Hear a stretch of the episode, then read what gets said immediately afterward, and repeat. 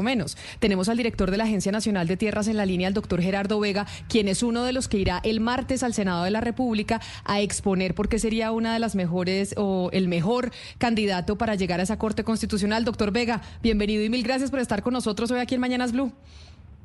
Camila, muchísimas gracias, muy amable. Gracias a ustedes. No lo llamo para hablar de la Corte Constitucional, ni mucho menos, sino que como usted es eh, candidato y se va a presentar precisamente en el Senado, le pregunto, ¿ya está listo con lo que le va a decir a los congresistas?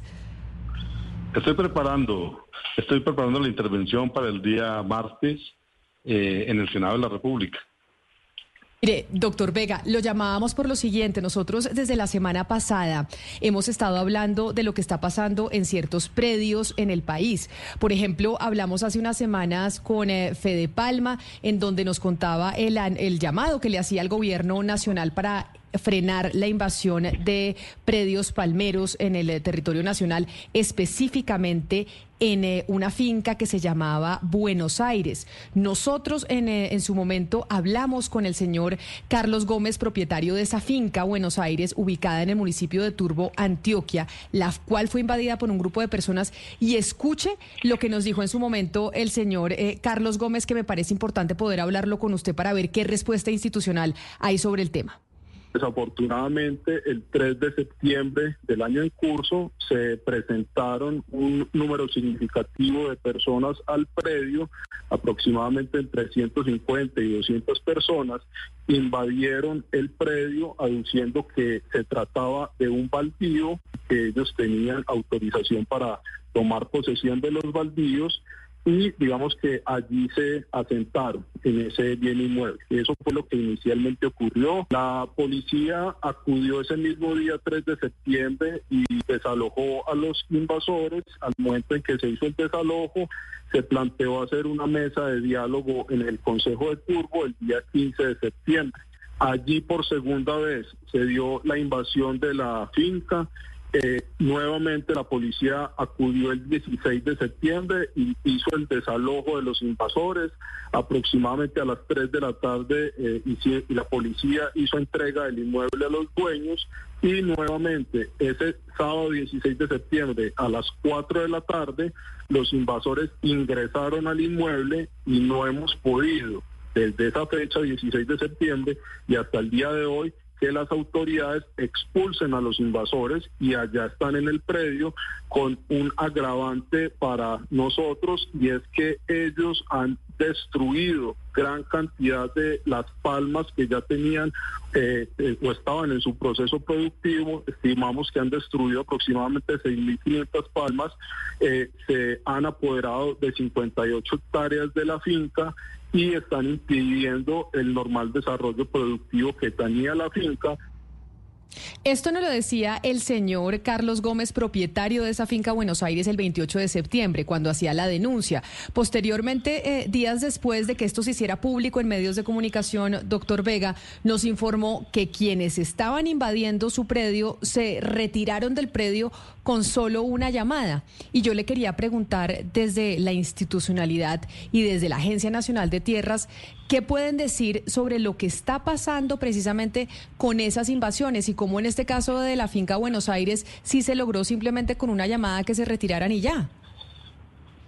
Camila, mira, me parece muy bien que precisáramos las fechas, ¿cierto? Eso venía sucediendo a mí me habían llamado, no tengo las facultades para ese tipo de conflictos, no soy la persona, ni esta es la entidad, son los alcaldes y las inspecciones de policía las que deben adelantar esa gestión. Pero bien, nos llamaron acá y de varias partes, personas de Medellín, personas de eh, los propietarios, me comuniqué con los propietarios, pregunté la situación y, y realmente iban y venían, iban y venían, desalojaban. Quiere decir eso que en tres ocasiones la policía sí había actuado. O sea, la Policía Nacional está actuando en esos casos y el gobierno está actuando en esas cosas, en defensa de la propiedad de esas personas. Eso es primero claro, él mismo lo narra en la entrevista. Posteriormente me dijeron que hubo como una nuevamente ocupación de esa, cuando yo hablé con ellos por primera vez que había una ocupación nuevamente eh, y que la policía había dicho que no podía garantizar eso porque eso era en la noche.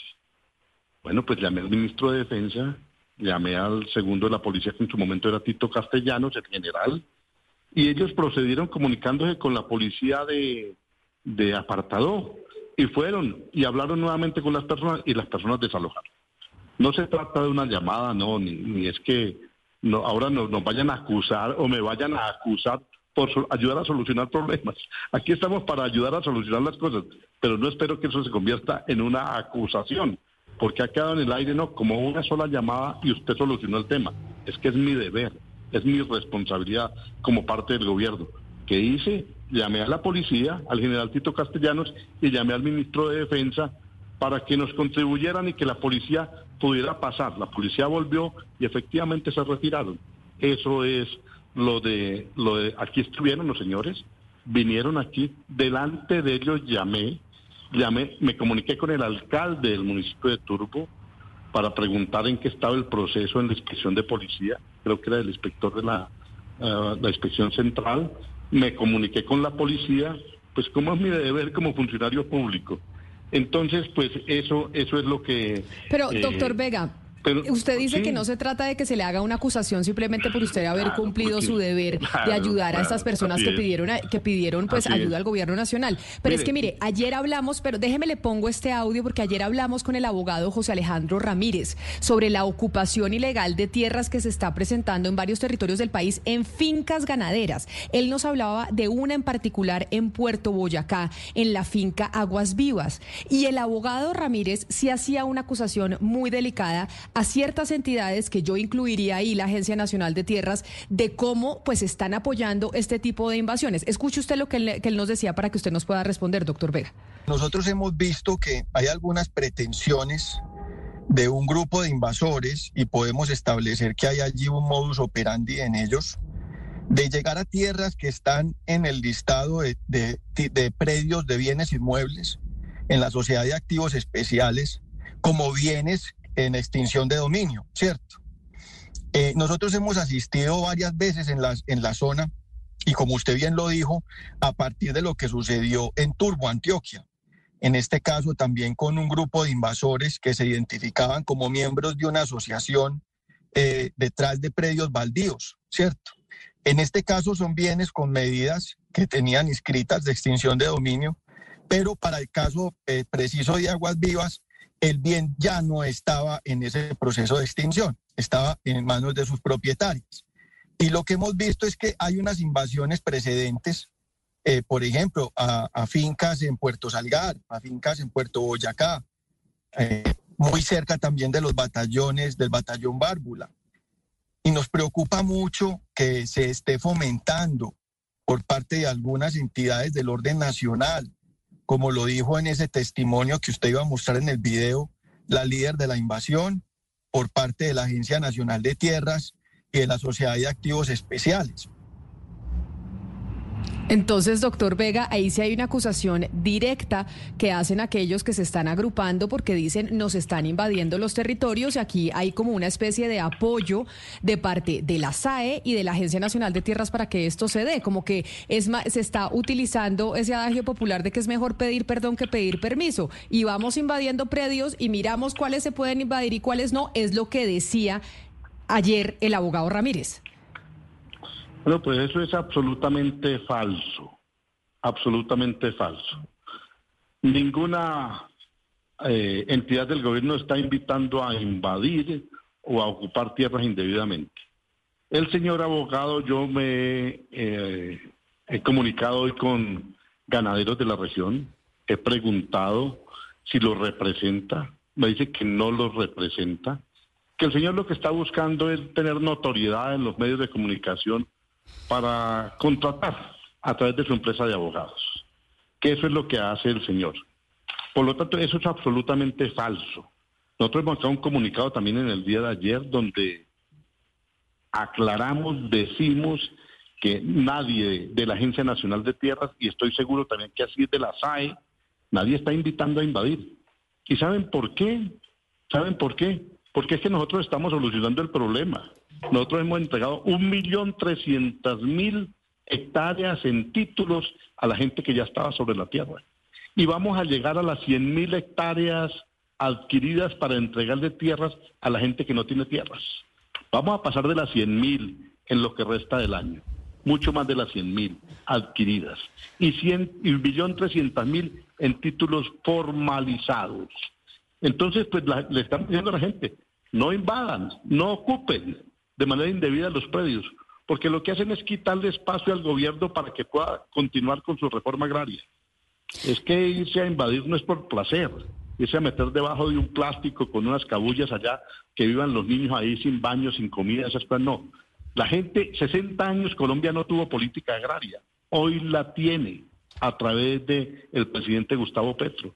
Y hemos, como les digo, millón trescientas mil hectáreas formalizadas y nos acercamos ya a las cien mil hectáreas adquiridas para entregarlo. Entonces, ¿para qué invaden? No invadan. Es lo que le estamos diciendo a la gente. Nosotros lo estamos haciendo como gobierno entregando la tierra.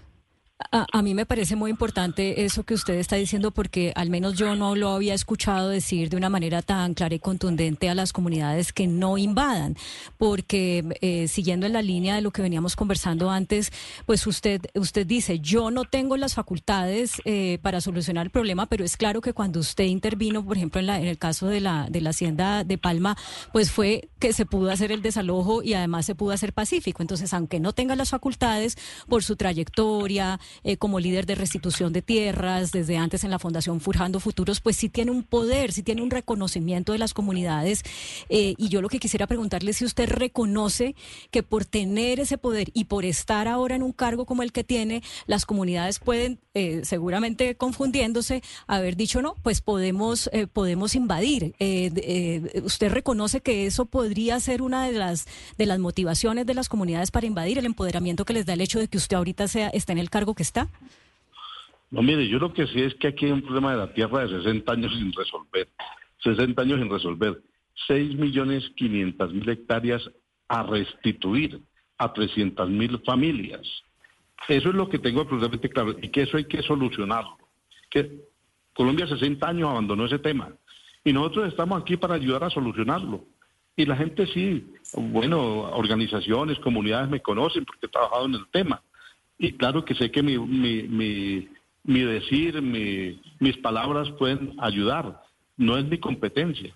Pero le estoy diciendo esto a la gente, porque me decían, usted antes fue abogado de invasores y de ocupantes. Es que antes no había una política pública para ese tema. No había, no existía. Eso estaba abandonado por parte del Estado. Hoy este gobierno, si se quiere, es la prioridad del gobierno. Entonces, ¿para qué se va a seguir haciendo de la misma forma si estamos en el gobierno y podemos solucionar entregándole tierra a la gente? Con los ganaderos, antes de hoy por la mañana he hablado con los directores de, varias eh, em, empresas y asociaciones ganaderas sobre ese tema. Ellos nos han abierto la puerta. Hemos estado en Montería, hemos estado en Valledupar, hemos estado en Puerto Triunfo, hemos estado en, en, muchas regiones del país ellos convocan la reunión y nosotros vamos y explicamos cuál es el proceso de compras y qué tipo de tierras se necesitan. Pues ya hemos avanzado. Tenemos una oferta de 1.700.000 hectáreas, de las cuales la mitad son viables y tenemos el recurso. Aquí ha habido un tema de lentitud por los procedimientos. La normatividad nuestra es difícil para hacer la reforma agraria, pero estamos avanzando. Entonces, ¿qué le vamos a decir que la gente que invadan o que entregando listados nosotros de la SAE? Nunca lo hemos hecho. Hemos compartido con la NUC, por ejemplo, aquí la NUC vino y estuvo tres días, se tomaron la, oficina de la agencia, que porque vamos lentos, pues con ellos miramos a nivel nacional la Asociación Nacional de Usuarios Campesinos y les dijimos, mire, hay unas ofertas, busquen dentro de esas ofertas, con la gente de comunes, del Partido Comunes, también, ¿cierto? Hay asociaciones, han venido, Baluarte, Campesino, nos reunimos con frecuencia con ellos, pero no para que invadan, no para que invadan. Es para que conozcan los predios, las posibilidades que tenemos de compra o de titulación para las personas que no tienen título o no tienen la tierra. Eh, director Vega, usted nos ha dicho algo muy importante y es que este tipo de ocupaciones de fincas lo que logran es perjudicar precisamente a las personas que están en la mira de una titulación o también a las personas que por otro lado pues no es de su competencia para las personas que están en procesos de restitución. A ellos, esas los que es más los están eh, eh, perjudicando con estas ocupaciones o invasiones de fincas. Yo quisiera usted por la autoridad que usted tiene, no solamente por el cargo que tiene, sino por lo que usted ha hecho en su vida, con, eh, con, el trabajo que ha hecho con tierras, que le diera por favor a través de estos micrófonos un mensaje claro a las personas que están ocupando fincas sobre cuáles son los procedimientos y sobre cuál es la posición de la Agencia Nacional de Tierras para que esto no siga eh, ocurriendo y no beneficien precisamente a quienes necesitan esas tierras. Mire, esas ocupaciones ilegales en el día de hoy perjudican al propietario, perjudican a las personas que están en proceso de restitución y también perjudican al gobierno, perjudican al gobierno porque nos distrae de lo principal. Lo principal, en este caso de la Agencia Nacional de Tierras, es ocupar minuto a minuto todo su tiempo para comprar la tierra y para formalizar la tierra a los que están allí. O sea, estamos metidos en el tema, estamos solucionando parte del tema, aún insuficiente, aún innecesario, insuficiente, perdón, aún no, no nos da. Colombia tiene 114 millones de hectáreas y el acuerdo de paz celebrado en 2016 dice que hay que entregar 3 millones de 114 y tenemos que formalizar 7 millones. O sea, todas esas ocupaciones indebidas nos distraen de lo principal. Entonces yo tengo que ponerme a llamar a la policía, a atender a los familiares de las propiedades, a hablar con la comunidad y me distrae el tema central que es comprar la tierra y formalizar la tierra. Por eso les decimos, estamos en ese trabajo, estamos cumpliendo con eso. Ese es mi mensaje. No es necesario, no se debe ocupar indebidamente la tierra, no deben haber invasiones. Para eso está este gobierno, para atender ese tema. Quizás este es el asunto principal del gobierno. Y hemos dicho, y, me he relacionado permanentemente, mire, la invasión de Puerto Boyacá, que estaba eso al día de ayer, antier, ya se solucionó, la policía fue, habló con ellos, despejaron el sitio y nosotros estamos dispuestos a sentarnos con esa comunidad a ver si evidentemente son personas que eh, califican para ser adjudicatarios de reforma agraria. Pero así, pero de esa manera, con los predios desalojados en Puerto Boyacá, en Turbo, lo que usted comenta, lo que ustedes comentaban allá, ya no recuerdo el nombre del predio de don Carlos, que era el tema de la Carlos González, el, tema de la de, Buenos Aires, allá donde había palma. El toro en Codazzi, también hablé con los propietarios. Se está hablando con las personas, eso se desalojó, la policía actuó, actuó y en el tiempo debido y rápidamente, conversando, desalojaron. En esas he intervenido, pero he, llamado a la policía y le hemos dicho a la comunidad, no ocupe, no ocupe porque lo que hace es distraernos en lugar de estar aquí desalojando y mirando y con la policía y con unos y otros, pues nos distrae de comprar la tierra que tenemos que comprar. Entonces ya hay varios casos, son tres casos lo que en los que he participado, he intervenido estos días. Doctor eh, pues Vega. primero para que entreguen el predio y segundo a ver qué compramos para esas personas. Y, y en el norte del Cauca, ¿cómo se va a resolver el tema de la ocupación ilegal de predios? Eh, usted supo seguramente que esta semana, durante un procedimiento de desalojo, indígenas eh, agredieron a trabajadores, quemaron sus casas, quemaron cultivos, un bosque secotropical en la hacienda El Japio, que es una hacienda emblemática. ¿Cómo se va a resolver el tema en, el Cauca, que, que, es una, una constante y que ha venido siendo tema de, de reclamo permanente por parte de, sobre todo, el sector azucarero? Mire, yo he hablado con la señora Ángela Narváez, he hablado con la hija de ella, eso es eh, en el denominado el, tablón, si recuerdo bien, eso en Corinto, ¿cierto? El Cauca tiene una circunstancia especial, pues está toda la los, cañeros, ¿cierto? La industria cañera. Nosotros compramos a principio de este gobierno, a finales del año pasado, 24 fincas, 24 predios. Intentamos entregarle, luego hubo una diferencia entre grupos eh, de comunidades negras e indígenas. Lo que entiendo es que esta semana se ha resuelto. Ojalá sea así para entregar esas 24 fincas en un solo bloque. Compramos esas 24 fincas. Y desde luego toda la disposición a atender los otros temas. Lo que pedimos en el Cauca, que no se especule con la tierra. No puede ser que con lo que solucionamos para seis familias en el Caribe, allá sea solamente para una familia precios de 60, 70 millones de pesos de hectárea, eso no puede ser, eso nadie lo va a comprar. Que los empresarios de allá se olviden también de esos precios, eso no va a ser así, porque si no hay reforma agraria sostenible, no hay reforma agraria sostenible. Nosotros buscamos beneficiar 300 mil familias en la reforma agraria, 10 hectáreas a cada familia, promedio más o menos arriba, abajo, 10 millones de pesos hectárea, lo que nos diga el avalúo. Pero si vamos a comprar hectáreas a 60 millones de pesos, como ha sido en el Cauca, pues no hay plata que alcance para la reforma agraria. Entonces allí todo el mundo Vega, tiene quiero... que sentar cabeza, incluidos los empresarios. Sí, doctor Vega, le quiero preguntar por el episodio de Aguas Vivas en Puerto Boyacá, porque la líder de la invasión utilizó una expresión que llamó asentamiento humanitario. Yo le quiero preguntar, doctor Vega, si esa, ese asentamiento humanitario es la otra forma de llamar la invasión. Es decir, lo que es invasión ahora se va a llamar asentamiento humanitario. ¿Cuál es el alcance legal o jurídico, si es que lo tiene, este término, asentamiento humanitario? No, mire, yo no, pues no, no, no, no quiero ni interpretar lo que dice la señora, yo he visto el video, ella efectivamente dice que eso no es una invasión, es un asentamiento humanitario. Yo no, no, pues no puedo responder por esas palabras ni, ni, ni entiendo lo que se está planteando allí. Allí un señor en ese mismo video decía que un listado de la agencia, que la agencia, no, eso no es cierto, no es así. No estamos entregando listados de las aves para que la gente vaya invada. Ni pues la señora deberá explicar cómo es el tema. Siempre dirán, no, la Agencia Nacional de Tierra. Esta era una entidad que no era conocida. Tenía nueve, nueve eh, regionales que eran de trámite únicamente. Y los problemas de Bogotá los resolvían aquí sentados en el escritorio desde Bogotá, los problemas del corregimiento, la vereda en los municipios más alejados del país.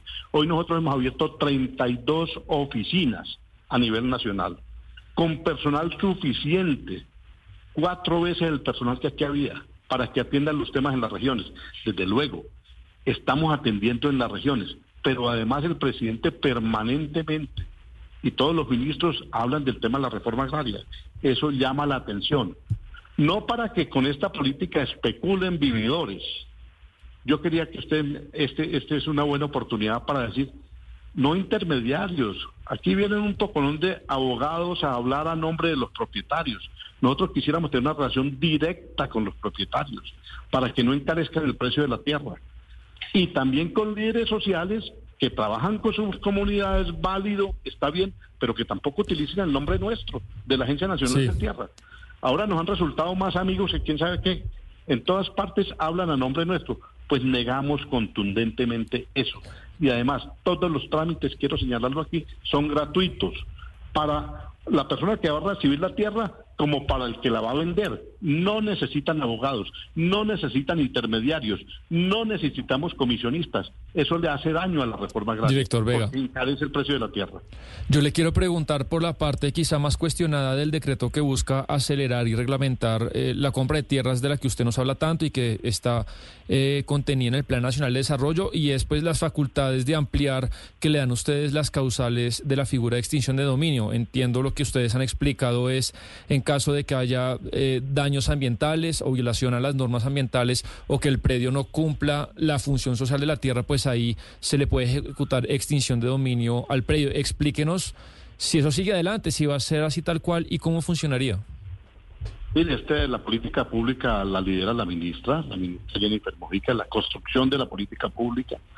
Y ese es un debate que ha estado allí y que han estado alimentándolo a través de, universidades, con empresarios, y no he estado tan de cerca el tema. Preferiría que sea el propio Ministerio de Agricultura el que responda a esos temas. Yo lo que puedo decir en términos generales sobre ese tema, sobre ese tema, es que Colombia ha venido eh, trabajando el tema agrario con normas de, le, entiendo la prudencia, pero se ha dicho que, que, usted está muy de acuerdo con, con esa figura. ¿Es, verdad o es mentira? No, miren, no se pongan a creer tanto lo que dice la gente por ahí. Yo les puedo decir una cosa. Yo en lo que sí estoy de acuerdo, en lo que sí estoy de acuerdo, es que para el sector rural deben existir los mismos derechos que para las personas que viven en las ciudades, para lo urbano. Aquí existe una diferencia en el tratamiento. Mire, un alcalde puede comprar en 15 días, 20 días, mes y mes, un predio para hacer una escuela, para hacer una vía. En mes y medio, por mucho.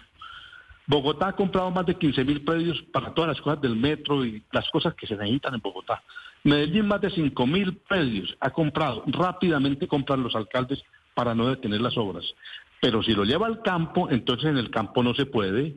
Entonces le dicen expropiación express, señalan, señalan de una manera brutal cuando se trata de adelantar posibilidad de compra rápida en el campo. Entonces aquí nos toca a nosotros con leyes de hace un siglo o con las leyes de 1960, las de 1994, perdón, no 1994 acá, va para 30 años. Hay que actualizar, hay que modernizar las normas para que el campo colombiano pueda salir adelante. Nosotros estamos en una cosa feudal en Colombia.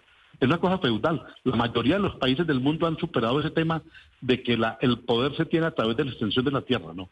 Hoy la tierra cuenta en esos países desarrollados porque industrializan, porque procesan lo que produce la tierra. Señor Aquí Vega. En Colombia ha sido imposible. ¿sí? Con eso, Sí. con eso que usted le acaba de responder a Sebastián, yo me quedo pensando si en caso de que usted sea el elegido de esa terna presentada para ocupar la vacante que se, se abrirá en la Corte Constitucional, usted tendrá que declararse impedido en caso de que, se, de que ese decreto llamado de expropiación express eh, pues sea eh, demandado y, y- y revisado por la Corte, porque usted claramente No, pues no, está es que ese- tomando una ese- postura. ese- ese no es usted, el usted, se re- decreto. usted, usted es un proyecto de decreto. ¿Usted se declararía no. impedido en caso de ser elegido magistrado de la Corte? Es que no hay proyecto de decreto sobre lo que estoy diciendo. Yo lo que estoy ¿No hay un proyecto de decreto de expropiación express? No, no hay. ¿Dónde está? Pero como que no, si, la- de- si, si ya, si ya han podido hacer comentarios al respecto y esto lleva, Ah, se no, originó una, una polémica eh, del que- ese- de la que hemos hablado en todos los medios y además también se sabe porque en el momento en que la, exminis- en la, la entonces ministra Cecilia López presentó la renuncia, eh, dijo que una de las causales de su renuncia era ese eh, que estaban tratando de meter la expropiación express en el Plan Nacional de Desarrollo.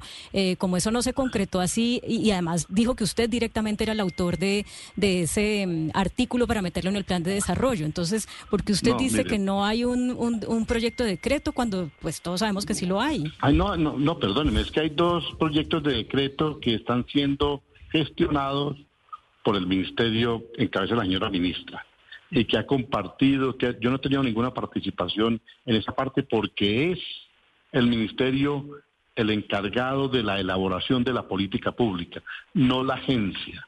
Nosotros aquí en la agencia ejecutamos políticas públicas, pero quien define la política pública es la señora ministra, el señor presidente, el Consejo de Ministros.